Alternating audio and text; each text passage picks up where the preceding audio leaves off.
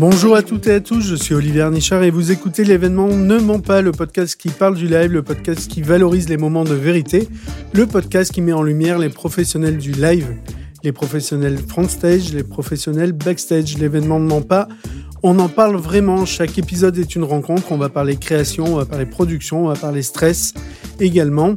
Et aujourd'hui, je discute avec Vincent Bruno. Bonjour Vincent. Bonjour Olivier. Tu vas bien? Super, merci. C'est très agréable d'être là. Bon, je te remercie d'avoir euh, accepté l'invitation. Je vais te dire pourquoi je voulais que tu participes à un épisode de l'événement de Mampa. On se connaît bien, on a travaillé ensemble.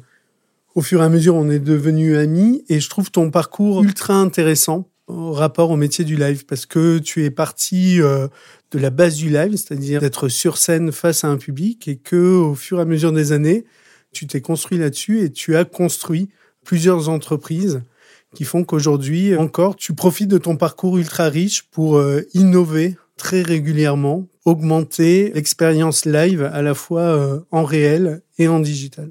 C'est pour ça que je voulais que tu sois là. Normalement, tu dois me dire que tu es content. Tout est dit, je suis très content. J'étais là, j'étais waouh. Il faut que j'apprenne à me à pitcher comme ça. Ok.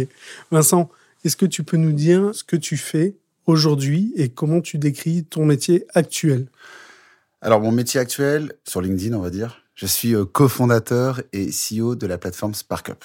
Voilà, donc SparkUp, c'est quoi? C'est une plateforme d'engagement, puisqu'on parlait d'engagement, euh, et d'interactivité avec la vidéo. Donc, il combine un petit peu tous ces nouveaux, ces nouveaux mondes depuis, euh, depuis deux ans. L'interactivité, la vidéo, l'engagement sur des événements, que ce soit des événements euh, présentiels, hybrides, virtuels. Partout dans le monde. Alors, partout dans le monde on va dire dans une quinzaine de pays, à peu près une dizaine de pays d'Amérique latine, et on est implanté à Paris, on est une société française, et au Mexique, ainsi qu'au Japon. Ça, SparkUp, ça a deux ans et demi, trois ans? Alors SparkUp, en fait, on, a créé le projet en 2018, et euh, bah, en 2018, on faisait de l'interactivité en présentiel. Donc on était vraiment spécialisé dans comment engager un public de 0 à 50 à 100 000 personnes. Pas de vidéo, pas de virtuel, pas d'hybride. Et bah 2020, euh, tout simplement, euh, le monde du présentiel s'est arrêté. Et il a fallu innover. On s'est dit, bah, comment faire pour engager des participants euh, finalement euh, dans un monde virtuel euh, qui se zoomise sur Teams. Et c'est là qu'on a commencé justement à évoluer, à dire, il va falloir innover et transformer ce qu'on savait faire en présentiel en vidéo. Et on a créé tout un outil de public virtuel. Enfin bon, comme tu le sais. Entrepreneur, c'est un statut qui, si on y arrive, induit qu'on est quelqu'un de passionné. Le live, c'est également des métiers de passion. J'aimerais que tu nous racontes ton parcours, comment tu en es euh, arrivé là? Euh, donc j'ai commencé la magie, j'étais même musicien avant. Euh, je voulais être musicien professionnel et pendant mes études, j'ai passé un premier prix de conservatoire. J'ai fait mon, mes études pour plaisir à mes parents et je suis devenu magicien, donc rien à voir. J'ai créé un programme, un prime time à l'âge de 23 ans. J'ai écrit un concept qui s'appelait La Grande Illusion et j'ai vendu ça à France 3. On a signé 5 prime time de 120 minutes avec l'équipe de Surprise Surprise et j'avais 24 ans. On est en quelle année là à peu près? On est à peu près en 2000, 2005. Euh, ok, tu le dis comme si c'était euh, ok euh, simple, facile, mais comment on en arrive à, vendre J'ai un petit détail. J'ai un petit détail. En fait, je suis encore étudiant. Il y a Nickelodeon, MTV qui arrive en France en 2004. donc quand même grosse chaîne MTV, groupe Viacom américain. Ils ouvrent leur chaîne en France, MTV, et donc ils font un casting. Ils cherchent un magicien pour animer une émission sur la chaîne de Nickelodeon. Et euh, il y a 40 magiciens qui se présentent. Moi, j'y vais pas du tout. Je suis étudiant et on me dit, bah tiens, tu devrais faire le casting. Mais bon, c'est compliqué. Il y a quand même lui, il y a quand même lui. Je me dis, j'ai aucune chance. J'y vais en dernier et euh, coup de bol, je suis pris. On me prend moi, on me dit, bah voilà, ok, c'est avec toi qu'on veut faire ça. Il y a euh, deux ans d'émission à faire. L'émission s'appelle Bluff tes potes. il faut que tu fasses, t'expliques des tours de magie aux enfants sur des choses qu'on peut trouver à la maison qui ne s'achètent pas dans un magasin de magie. Donc je me retrouve à faire ça. Euh, je suis produit par une boîte de prod qui s'appelle 909 Productions à l'époque, pour MTV, et je me retrouve à faire, euh, je sais pas moi, 120 capsules euh, de magie pour enfants avec les cheveux en pétard, et j'ai 22 ans. Et c'est là que ça commence. Je vois un concept aux États-Unis de caméra cachée et de magie. Je trouve ça extraordinaire. Je propose le concept adapté en France sur un format court de 30 minutes. Et on me dit, non, c'est génial, on va faire 120 minutes. Et là, on me dit, on va te présenter à l'équipe de surprise, surprise. Et ça devient un concept qui s'appelle la grande illusion. Et c'est un concept de 120 minutes où on piège des stars, en fait, avec la magie. Donc ça, tout ça, c'est entre 2004 et 2007. Et je me retrouve en tant que consultant, magicien. Je recrute une équipe de magiciens aussi pour, pour, pour réaliser tous les gags. Et là, on piège. euh, Il y a des gags un peu historiques hein, avec euh, Djibril Cissé dans une station-service, euh, Brahim Asloum dans une partie de poker euh, truquée. Enfin, on a quelques gags qui ont été toute la bande à ruquer qu'on a piégé dans un ascenseur. Enfin, et donc l'idée, c'était de créer des expériences finalement supernaturelles dans un cadre réel. C'est-à-dire là, euh, on est dans un studio. Et d'un coup, la table se met à léviter alors qu'on est dans un cadre, on est en train de faire un podcast. Si tu veux, ton ordinateur se met à voler, c'est impossible. L'idée était de prendre le contre-pied du show à l'américaine où j'arrive, je vois un spectacle, je vois un live, je sais que j'ai un magicien qui va me faire un tour. Là, on gomme tout ça. Et on est dans de la caméra cachée, mais avec des effets impossibles et incroyables. Et donc, euh, 3 millions de, vues de spectateurs sur la première émission, gros succès. On en signe 5. Et en fait, le, donc le projet cartonne. Ça dure deux ans. On tourne à la Guadeloupe, à Réunion, euh, Marseille, euh, France. On fait cinq ou six primes, mais c'est long puisque finalement, bah, quand tu vas piéger une star, tu dois rentrer dans sa vie. Et donc, quand tu t'y prends trois mois à l'avance, tu trouves son meilleur pote et tu rentres dans- complètement dans la vie des, des gens pour pouvoir les amener vraiment dans un live où ils vont vivre cette expérience intense. Bien sûr. Donc là, tu es en train de nous décrire un- vraiment euh, des caméras cachées, donc avec un live où on peut pas se tromper, où il y a un scénario ultra créatif qui est écrit avant, et en même temps, c'est des grosses productions, comme tu es en train de nous le dire. Mhm. Tu as 25 ans, comment tu, comment tu vis ça? Alors, euh, très, très, très, très intense parce que euh, je me retrouve dans un univers de prod. J'ai une grosse responsabilité parce que je ne suis pas que artiste, je suis aussi consultant des effets. Et euh, je me dis, mais je vais jamais réussir à produire euh, cinq émissions avec des idées et de la magie. Quoi. Ça me paraît euh, euh, impossible. Alors, j'ai à mes côtés un, un très bon pote qui avait fait l'école boule, qui construisait toutes mes illusions de magie. Je l'appelle, je lui dis, écoute, j'ai besoin de toi pour m'aider à construire tous les prototypes, les tours. Donc, je, je, je le débauche. Je fais faire un casting. Ce qui, le concept s'appelait, euh, enfin, la condition était, c'était un concept de quatre magiciens. Et donc, je recrute plusieurs magiciens pour monter une équipe un peu sérieuse. Et euh, beaucoup, beaucoup de pression, un gros problème de faire comprendre à des gens de la production télévisée ce que c'est que de la magie. Et en plus, eux, ils ont tout un cadre de caméra cachée. Donc, tu vois, par exemple, on avait piégé Patrick Bosso. Je te prends cet exemple-là. Premier gag, première émission, on est à Marseille, dans un des restaurants là, sur le Vieux-Port. Et euh, le gag était simple. On simule une intoxication dans le restaurant, d'accord? Et on a tous des sauterelles et des, et des bêtes vivantes qui sortent de notre bouche. Tu vois donc t'es en live, t'as Patrick Bosso qui devient complètement dingue parce que lui il est un peu, il, il flippe complètement. Et là t'es dans un, dans un setup de dingue. Tu dois avoir des faux murs qu'on construit dans le restaurant pour mettre les caméras. T'as une serviette sur les genoux avec une énorme seringue de 3 mètres où à un moment il va falloir que tu t'injectes des sauterelles vivantes dans la bouche et tu dois simuler dans le restaurant une sorte d'énorme intoxication et t'as tout un momentum, t'as un timing. Et le timing c'est extrêmement important et tu montes tout ça depuis le matin pour arriver si tu veux à cet effet, à cette nouvelle réalité. Donc c'est là, on est, on est dans du euh, spectacle vivant, Ouais. live, Mhm. qui est filmé, en Exact. vue d'être diffusé à la télé. Exactement. Ok, top. Et donc ça, c'est tes premières armes? Donc je commence là-dessus. En Euh, parallèle, tu pratiques la, la magie euh, en, je sais pas, au théâtre, dans des salles. euh, Alors en parallèle, j'ai monté une agence euh, de magie qui s'appelle We Are Magic, qui existe toujours. Et l'idée, c'est de faire de la magie de communication. Moi, j'ai commencé avec ça, euh, c'est-à-dire aller travailler avec des marques. Et je fais ce qu'on appelle de la magie de communication. Donc je vais tout simplement personnaliser des tours pour mettre en avant le produit et créer ce qu'on appelle un climax émotionnel. C'est-à-dire que je vais ancrer, je vais créer une expérience encore plus forte sur le produit et je vais l'ancrer émotionnellement auprès des clients. Tu as un exemple? J'en ai des millions. Tu peux nous parler des d'un millions. ou euh, deux exemples? Ouais, alors à l'époque, en 2005-2006, c'était sur des tours, euh, si tu veux, avec euh, tu vas percer des tours. Donc je vais te prendre LVMH, Louis Vuitton, voilà, euh, 30 dates en Italie. ils font venir leurs 30 plus gros clients, si tu veux. Donc ils réservent des lieux incroyables. Donc tu vas être, voilà, à Venise, ils vont prendre un Murano en face, un musée euh, où ils font de la soufflerie, enfin sur du verre. Ils vont réserver cette usine, ils vont te mettre une table, ils vont inviter leurs euh, leurs 30 plus gros clients, t'as la famille Ferrari, et là on va faire des tours complètement personnalisés sur toute leur nouvelle gamme de produits. Donc moi, deux mois avant, je reçois les nouvelles chaussures Vuitton, la nouvelle ceinture, le nouveau portefeuille que je vais trouver, truquer, et je vais faire qu'une expérience et des tours avec cette gamme de collection. Donc ça, c'était en 2006, et puis bah on est un petit peu pionnier puisque dès que l'iPad est sorti en 2010-2011, on a été les premiers à, si tu veux, développer euh, de la magie sur iPad. Donc là, ça a pris une autre dimension. Donc ça en parle de la télévision, tout ça. C'est le côté corporate. Ou euh, bah, 2011, si tu veux, moi j'avais fait un background en, j'avais un débuté en programmation et je me retrouve donc à développer des premières applications sur iPad. Je rappelle mes copains de l'université qui sont tous dans des dev shops et je leur dis les gars, l'iOS vient d'arriver, premier iPad, il n'y avait pas encore la caméra puisque la première caméra sur l'iPad est sortie en 2011. Ça ne rajeunit pas tout ça, Ouais. mais bon, c'était la réalité. Et on crée une technologie qui s'appelle Sync Video à l'époque, où on développe en fait des iPads qui se synchronisent entre eux. On vend ça pour Michelin qui adore avec un arbre d'iPad synchronisé qui, et tu déplaces les iPads en temps réel et ça te raconte toute l'histoire du pneu. Ça cartonne. Donc là, es dans, tu crées une expérience euh, client ou visiteur sur, un, sur un stand au modèle de l'auto, j'imagine, et ça cartonne. Et ça cartonne et on se retrouve la même année en 2011. Là, il n'y a pas de magie. Il y a de la magie. Donc en fait, on fait apparaître des objets des iPads, ils, apparaissent et ils réapparaissent. Dans la foulée, on j'avais comme client pendant 10 ans, j'étais le magicien de Roland Garros euh, du village, donc de 2008 à 2018. Et là, il y a Nike qui lance le site We Are euh, Tennis. Oui, exact. Et en 2000, 2011, euh, et là, Nike nous appelle, nous fait waouh, c'est génial, on vous a vu le centre de l'auto, on vous veut pour Roland Garros, on sort ce site, et là, on customise une dizaine d'applications pour eux, et on met 10 magiciens à Roland Garros qui vont venir faire découvrir aux visiteurs ce que c'est que We Tennis avec des balles de tennis qui sortent, qui apparaissent de l'iPad. En parallèle, là, notre client c'était Nike, mais en parallèle, on avait aussi Roland Garros comme client et on s'occupait de tous les espaces RP dans le village. Et donc, je me retrouve avec 15 magiciens, euh, tous sur iPad, avec de la technologie euh, sur Roland Garros en 2011. Et là, pour les clients, ça crée une nouvelle réalité, si tu veux. Donc, c'est la magie, finalement, ça crée, si tu veux, euh, une instabilité dans ton cerveau. Tu vois un effet, tu comprends pas, tu cherches à analyser la situation. Et comme tu ne comprends pas, bah, c'est là que ça génère une émotion positive.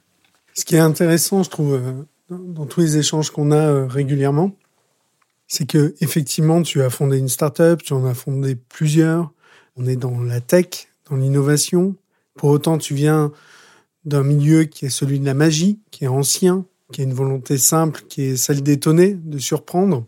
Tu viens d'employer le mot euh, science cognitive.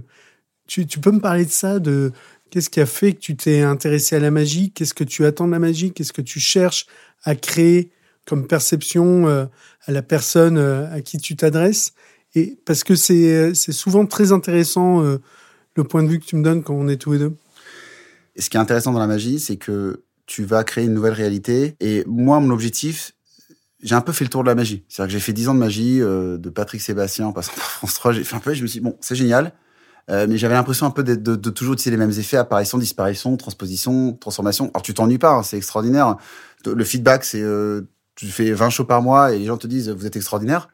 Mais j'avais besoin de plus, j'avais besoin d'innover. C'était pour moi, ça allait pas assez loin. Donc quand tu as eu les iPads, c'était un vrai, euh, une vraie possibilité pour moi de transposer, si tu veux, la façon et le support. C'est un peu le, tu sais, l'iPad, c'était un peu le, chapeau de magicien de, du 18e siècle, tu vois. C'est à l'époque, tu avais le chapeau, tu faisais apparaître un lapin du chapeau. Bah, aujourd'hui, tu te sers d'un iPad. Ça, ça, se transpose dans le temps, finalement, quand tu regardes ça. Et le support était intéressant. Et en termes de magie de com, c'était beaucoup, beaucoup plus large en termes de communication. Et je me suis dit, c'est pas mal. Mais euh, j'ai eu cette sensation à un moment de me dire, donc là, cette année-là, c'était assez incroyable. On a dû euh, faire à peu près 200 ou 300 événements autour de la magie digitale, enfin de prestations de magie digitale en France et à l'étranger en 2000, 2012. Euh, donc toujours cette envie d'innover. Et là, que se passe-t-il? J'avais un client qui était Renault, pour qui j'avais fait toute une tournée de magie sur le service après-vente avec des donc voilà tout simplement des vendeurs en concession. Euh, il faut un gros lancement automobile comme tu connais euh, parfaitement. Euh, si tu veux, où les, les, vendeurs viennent tous les jours pendant deux mois, sont un lieu pour découvrir les nouveaux véhicules. Et là, il y avait un workshop avec moi.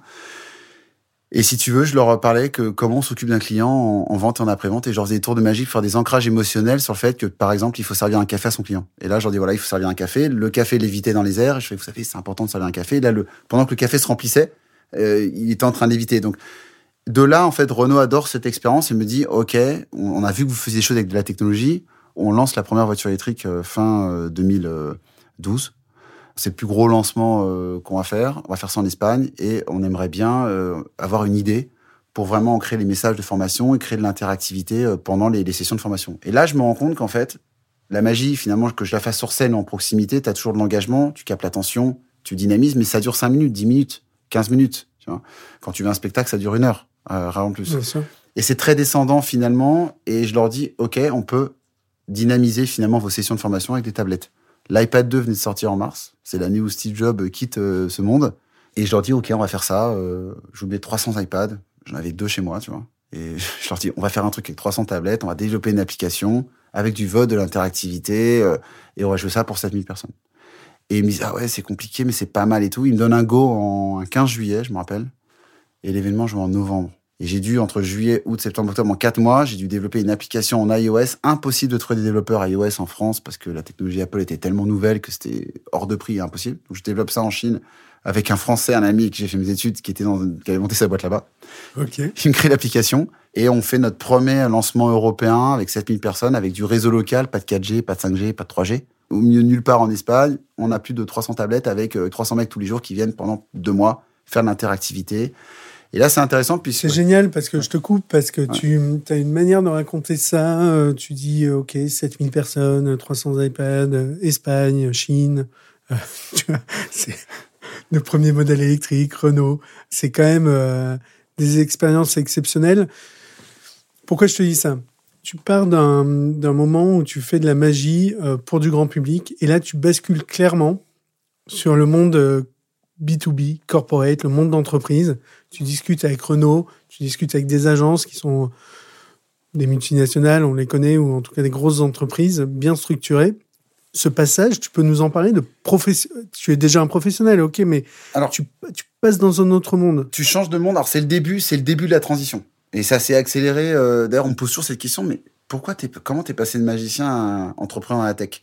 Et en fait, d'ailleurs, c'est une très bonne question parce que même moi, je n'ai jamais pris cette décision. Finalement, ça s'est fait sans. C'est tout ce qu'on a. C'est une opportunité qui s'est développée, mais je vais y revenir dans un instant. Tu n'avais pas de stratégie à ce moment-là? Alors, ma première stratégie, c'est que pour un magicien, rien n'est impossible. C'est ça ma première stratégie. C'est qu'en fait, quand t'es magicien et que tu fais ça pendant 10 ans, et que tu fais du consulting euh, en magie, que ce soit pour des émissions de télé, des pièces de théâtre, ou même pour tes propres tours, et que tu es entouré de personnes qui font que ça, si tu veux, au-delà de la créativité, tu vas constamment visualiser même tous, tous les processus de rétro-engineering, tu vas voir les effets en amont, en aval, comment ça fonctionne, pourquoi tu vas regarder, toujours regarder les choses sous un angle assez différent. Donc, euh, pour moi, quand Renaud me rappelle et me dit, c'est génial ce que vous avez fait en magie, comment faire pour engager euh, 300 personnes dans un atelier et puis faire du digital? Je dis, bah ouais, bien sûr. Ouais, on va faire un truc top. Et là, à ce moment-là, je suis pas en train de vouloir leur vendre à tout prix un truc. Tu sais déjà ce que tu vas faire? Non. Non. Mais j'ai en tout cas une bonne intuition de là où je veux aller. Je sais que on va pouvoir faire de l'interactivité, faire participer les gens. Maintenant, comment exactement on va le faire? Quel contenu de formation va être intégré dans les tablettes? Tout ça, après, la méthodologie, si tu veux, elle est secondaire. Ok. Et le jour J arrive. Le Ouais. jour J, tu- j'adore ton sourire. Ouais. Mais, euh, le jour J arrive. Euh, ça se passe comment? Alors, déjà, le jour J, donc en trois mois, t'imagines bien appeler Apple, leur dire bonjour, il me faut 300 iPads. Apple, euh, donc, ils te regardent, ils disent, bah non, c'est pas possible. On n'est pas capable de vous livrer euh, 300 tablettes dans trois mois. Puis, il faut trouver les sous aussi. Faut, faut, faut, faut le budget. À raison, à, à l'époque, à raison de 600 euros la tablette, si tu veux. Le jour J arrive. C'est, je pense que, je pense qu'on a tous perdu euh, dans l'équipe à ce moment-là. J'avais pas d'équipe, j'étais tout seul, mais j'avais créé une petite équipe pour m'aider. Donc, j'avais mon associé, qui est toujours mon associé aujourd'hui, euh, Johan Mazera, qui lui a dû perdre au moins un bon 10 kilos euh, sur cet événement. Je me rappellerai toujours. Je crois que je l'ai vu avant et après. Je me suis dit, il a perdu 10 kilos, c'est sûr. Euh, je dis, c'est- c'est c'est plus le même. Et là, c'est un gros coup de stress parce que si tu veux, il y a vendre l'idée, concevoir, activer.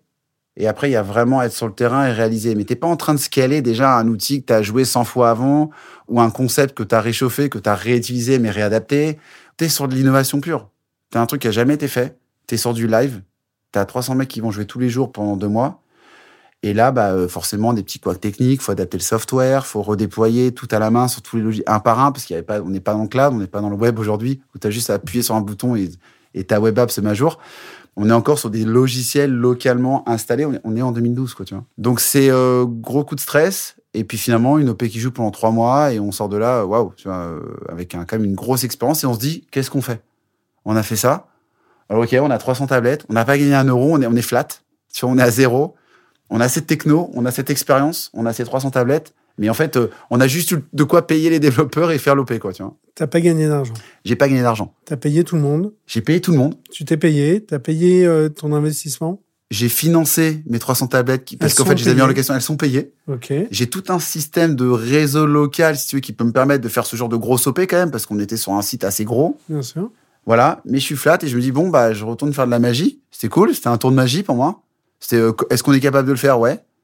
Et là, on est fin novembre, mais il y a le salon de l'event, donc à Paris. Et je dis bah peut-être qu'on devrait prendre un stand. J'ai jamais pris de stand au salon de l'event à Paris. J'y vais et je dis viens on va faire un petit mur d'iPad. Le salon Event, c'est un salon qui rassemble les professionnels de l'événement, que ce soit euh, des organisateurs, des agences, des boîtes de tech, euh, de logistique, des sites.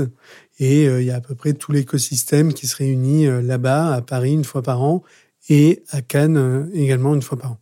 Donc je me rappelle, c'était un gros budget parce que tu sors d'un EOP, tu sais que t'es flat et, euh, et, ton stand te coûte 10 000 euros, tu dis, bon, bah non, peut-être pas, euh, on sait pas trop, on a juste fait ça. On fait de la magie, et là, on prend un stand, et euh, je me rappelle, euh, Yoann me dit, ah, t'es sûr, tu veux faire ça, je pas, on y va. On fait ce stand, on crée un mur d'iPad, et là, les gens nous regardent comme des extraterrestres, quoi. On est sur le salon avec un petit mur de 40 iPads collés sur le mur. euh, Bonjour, on fait la technologie, euh, de l'interactivité. Et là, on nous regarde vraiment, euh, mais expliquez-nous, vous faites quoi exactement? On peut toucher l'iPad, c'était presque, l'iPad était nouveau. Bon, on rencontre plein de gens, rien de, c'était nouveau, on était en, de- en avance de phase, tu vois.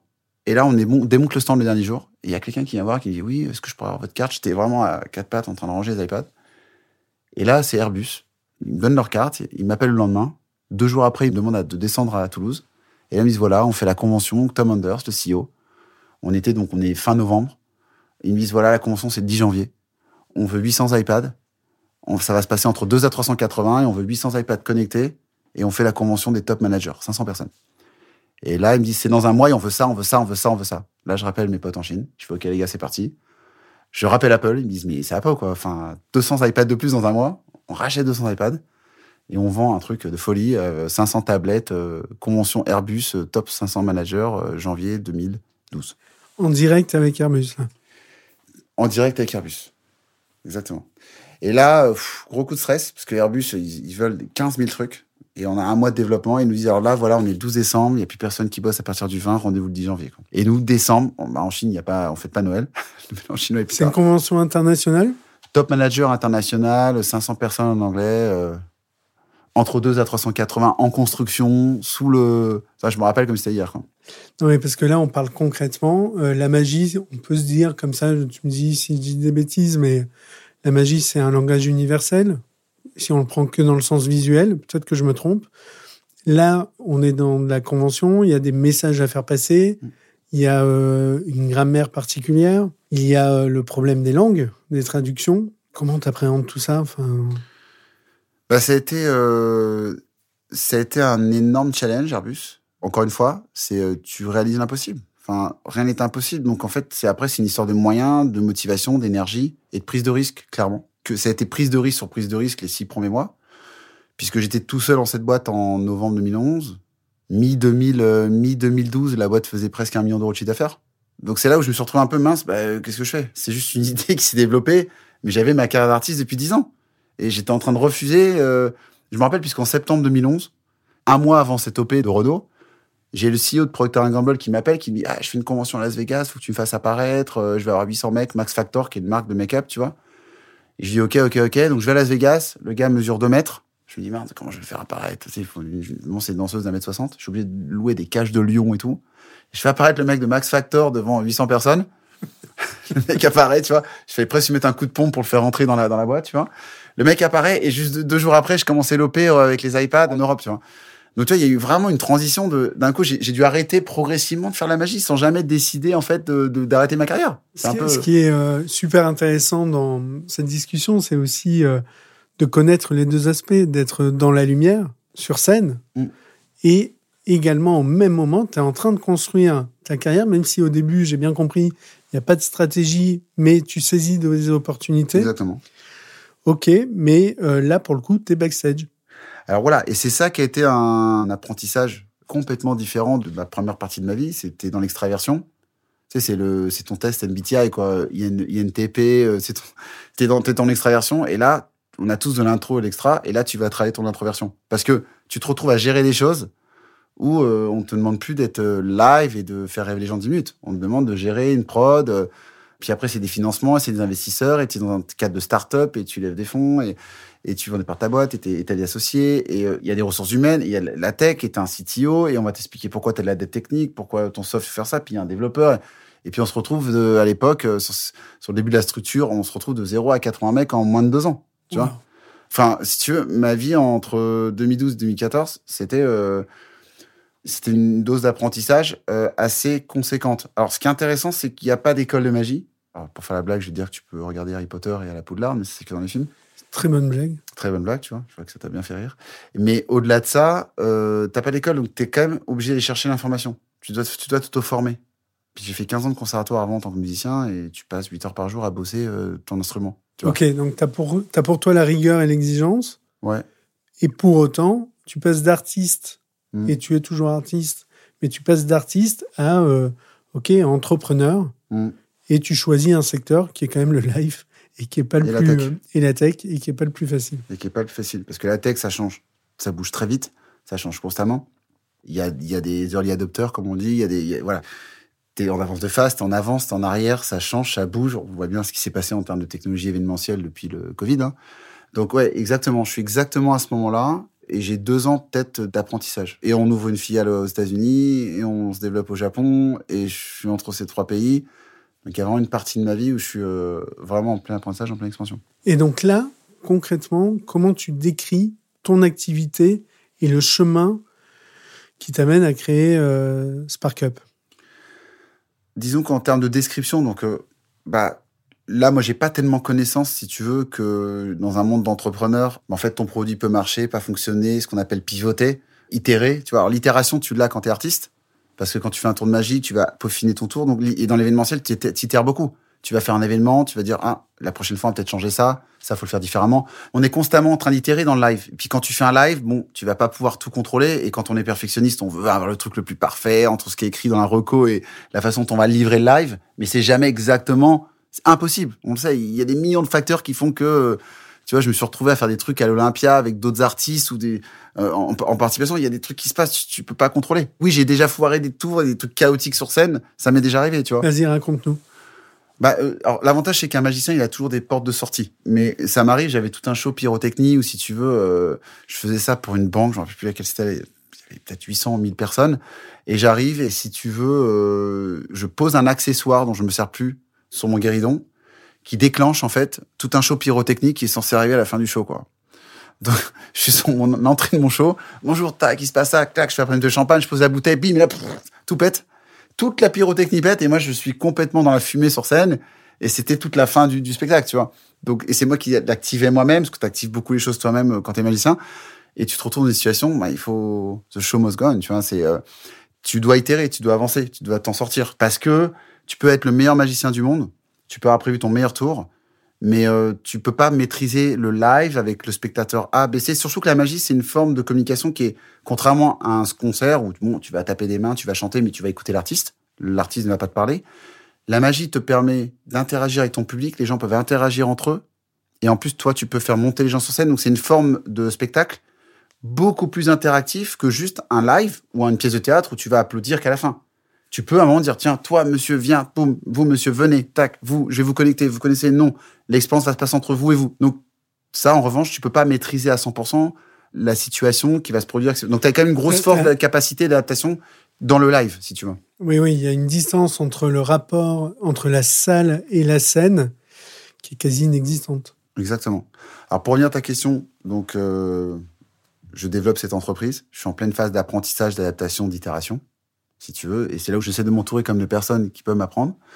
Euh, d'avocats, de CFO, de DAF, de CTO. Euh, j'essaie d'un peu de comprendre un peu l'univers dans lequel je suis.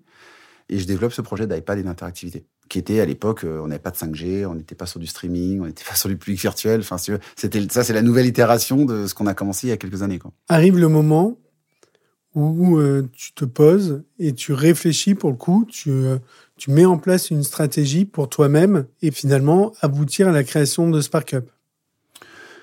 Ouais, en fait, je me suis rendu compte très vite que, même un peu avant le Covid, si tu veux, je me suis rendu compte qu'en fait, le cloud était en train d'arriver en 2014. Et très rapidement, les clients, les, grands groupes, te demandaient à chaque fois euh, d'avoir un réseau local, des tablettes. euh, donc, tu avais des paniers moyens, tu vendais des OP à 20, 30, 40, 50 KLOP. C'était vite des gros budgets, quoi. Et d'un coup, tu te rends compte dès 2014 que les DSI des grands groupes commencent à s'ouvrir un petit peu à OK, on est prêt à faire ça sur du cloud. Donc la 3G était là. Alors 2014, c'était hier, hein, si tu veux, mais la 3G, 4G, et on commence à accepter d'avoir des téléphones les entreprises, des entreprises équipes, les gens commencent à avoir des, des smartphones. Donc là, j'ai dit, OK, il faut qu'on recode, il faut qu'on redéveloppe tout ce qu'on sait faire, mais euh, de manière un peu plus cloud. Donc en fait, euh, voilà, donc on doit repenser notre produit, sauf qu'une expérience que tu peux faire sur une application native sur un téléphone n'est pas aussi fluide que ce que tu peux faire dans, à l'époque dans sûr. le web. Aujourd'hui, le web est, est très poussé. Et puis, on est sur, on est sur la 5G, donc on arrive à faire des choses extraordinaires dans les web apps. Mais une web app en 2014, t'as un peu l'impression à jouer à Tetris euh, dans les années 2008, tu vois.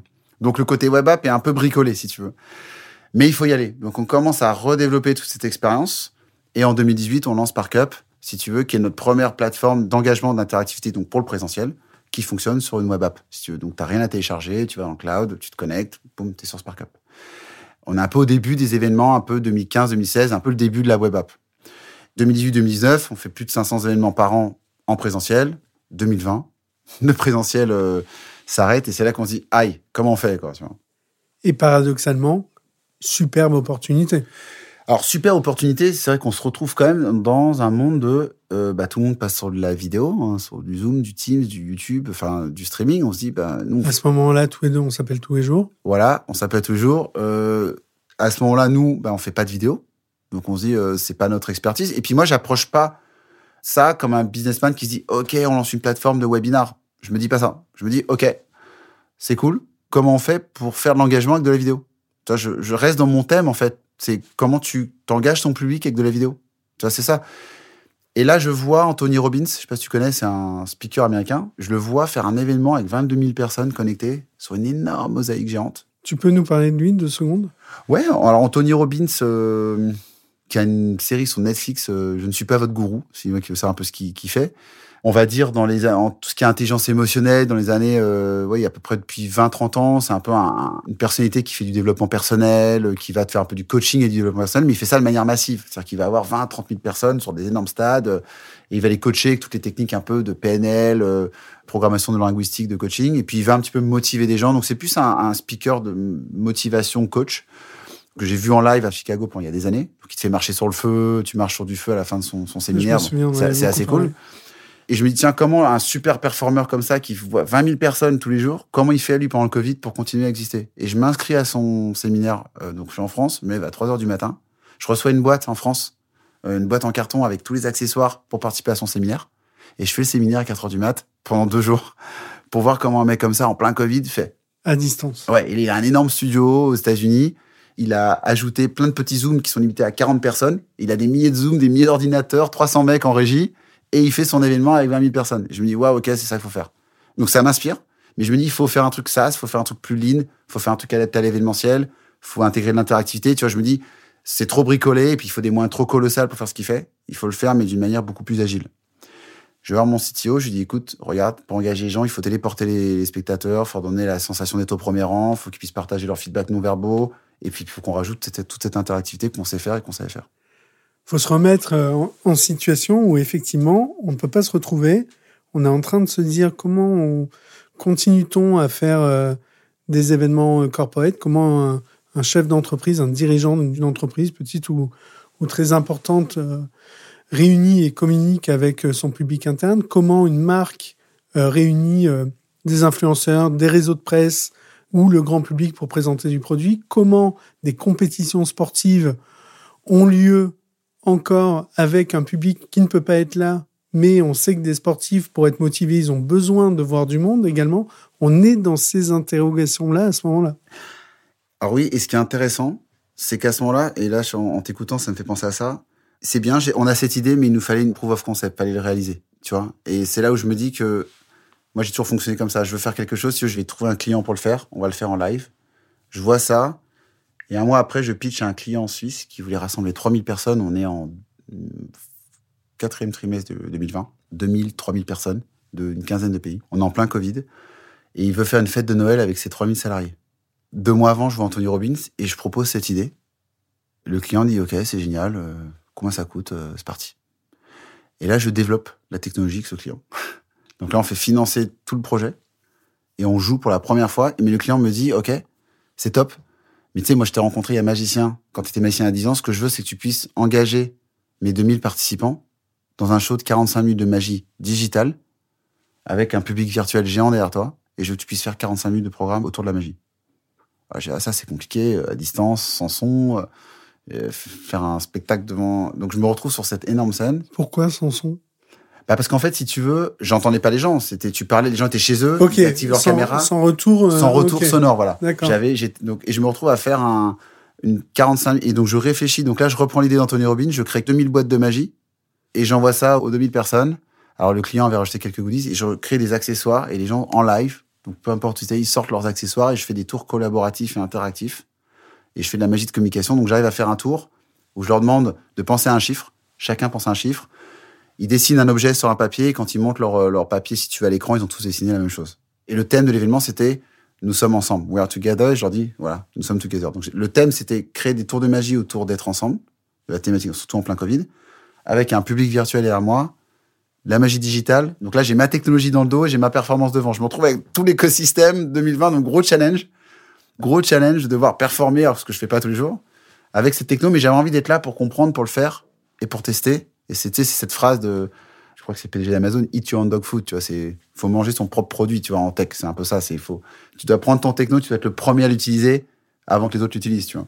Attends, si je résume, SparkUp, c'est une solution qui te permet de réunir les gens virtuellement. Alors, en présentiel, en hybride ou en virtuel. OK. Tu peux l'utiliser de trois manières différentes. Et également de créer une interactivité euh, commune en live. Ouais, en fait, pour les gens qui sont à distance, on va prendre un exemple d'un cas hybride. Tu vois, tu as un public en live. Euh, tu vois, on a fait un événement là pour Pernod Ricard. Il y avait euh, 20 000 personnes en distanciel, 4 000 en présentiel. Et ceux qui étaient en distanciel, on les voyait sur une énorme mosaïque qui est assez intelligente. Hein. Tu as l'intelligence artificielle, tu peux modérer les gens, euh, ils peuvent partager leurs émotions.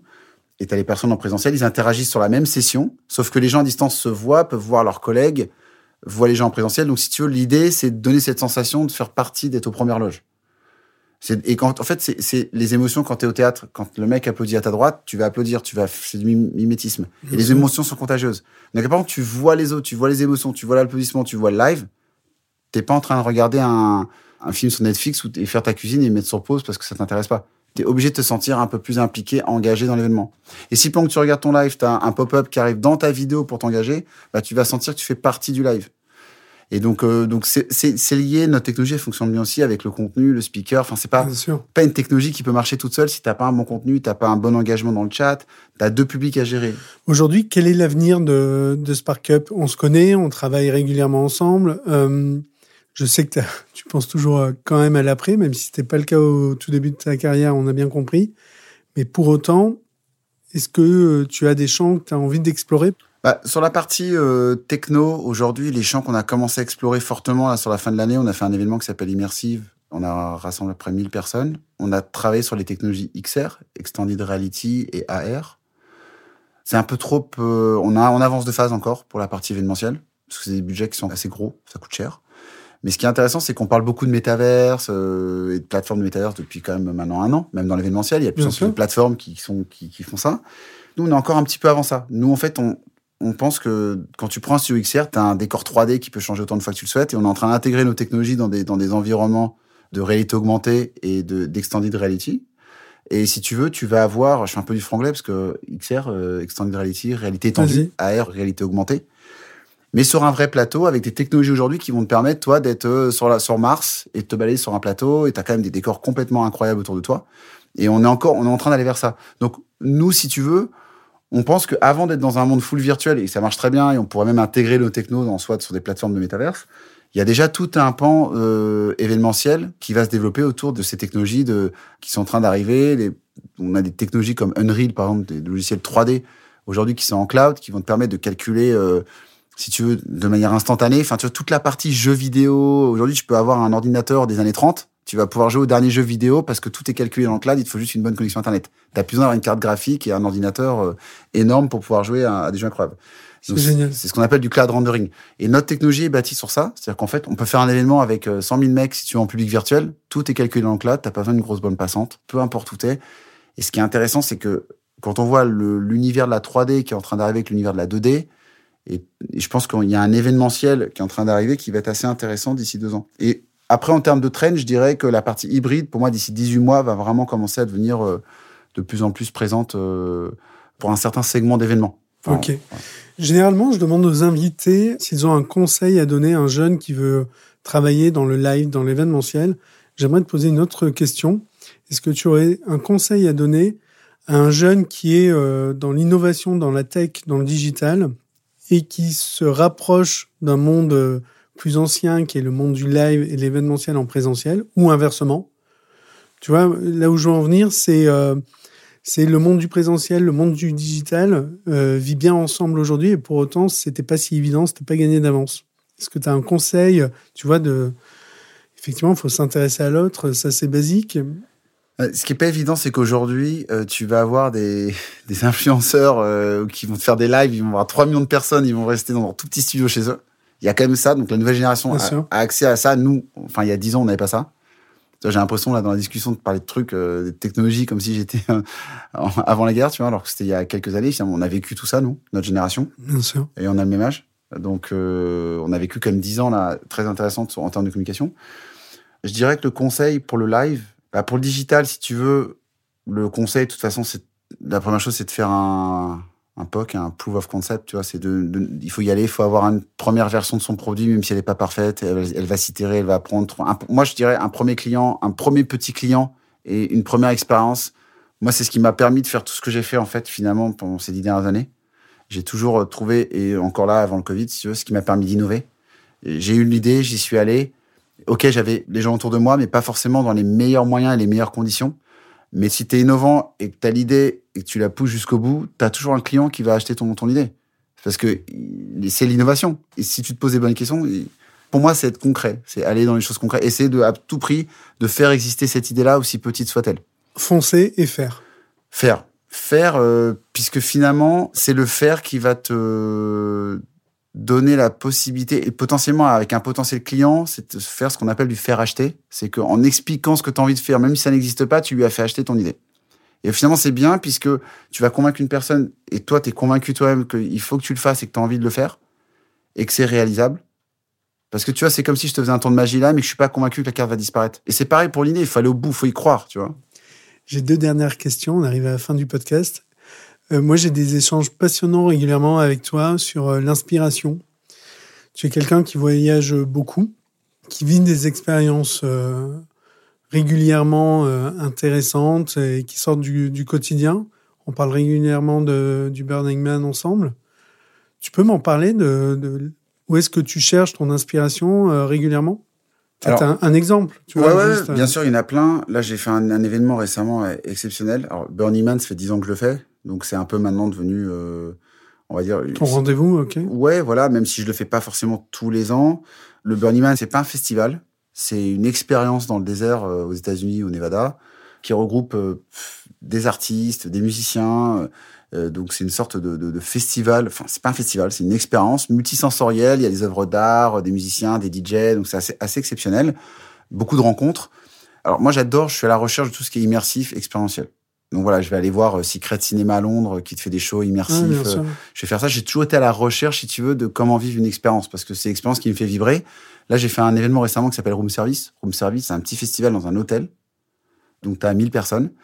Et en fait, c'est des gens qui sont. Ça, c'est quelque chose qui est assez exceptionnel aux États-Unis. C'est des, un peu comme le Burning Man. Les gens créent des concepts pour les gens. Donc, toi, tu vas aller à cet événement, mais tu vas créer un concept que tu veux offrir aux autres participants. C'est pas l'organisateur qui crée les concepts. C'était où ça?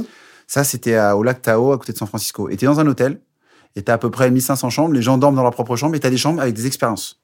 Donc, euh, un- tu vas rentrer dans une chambre qui est ouverte, et tu vas, le mec va créer une forêt, tu vois.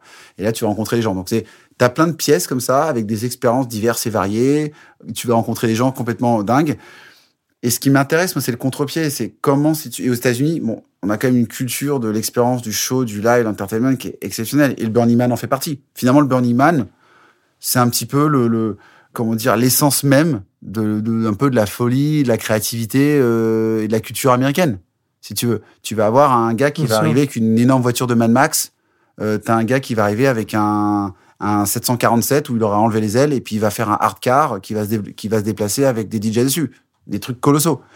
Sauf que t'as pas le droit de faire de pub, t'as pas le droit de dire qui est derrière, mais t'as des projets financés à hauteur de plusieurs millions de dollars et les mecs se font plaisir. Et c'est la culture. Donc j'ai mis des années à comprendre ça. À me dire, mais en fait, c'est quoi ce truc-là Euh, C'est un truc pour faire la fête Et je pensais, non, en fait, c'est c'est juste une expression culturelle de, de- du pays. Enfin, c'est- si. En France, on va avoir euh, l'opéra de Paris, euh, le théâtre, on va avoir autre chose. On va s'exprimer autrement, avec bien culture française différente. Et c'est pour ça que, c'est- on va- en termes de culture, d'immersivité, d'entertainment, les États-Unis sont quand même, euh, enfin, pour Ouais, moi, un terrain d'expression euh, et d'inspiration. ressource d'inspiration. euh, et, et culture anglo-saxonne au sens large du terme, avec les Anglais aussi. En magie, t'as les plus grands magiciens, ils sont principalement aux États-Unis et en Angleterre. Vincent, euh, maintenant, je vais te proposer d'être auditeur de l'événement Ne ment pas. Qui aimerais-tu écouter? Waouh. Euh, qui j'aimerais écouter? Qui aimerais-tu que je, dans le live? Ouais, que j'interviewe Euh, J'aimerais bien avoir un live sur toi. Qui pourrait t'interviewer toi? Toi ok, c'est pas mal ça. Écoute, toi, ça serait ma première option. Après, si tu veux, en source d'inspiration, euh, bah tiens, pour avoir la CEO du Burning Man. On s'en occupe. Vincent, je voulais te remercier. C'était un plaisir d'échanger avec toi. Merci à toi, Olivier. Et je te souhaite euh, une partagé. belle fin de journée. Merci beaucoup. Ciao. Ciao.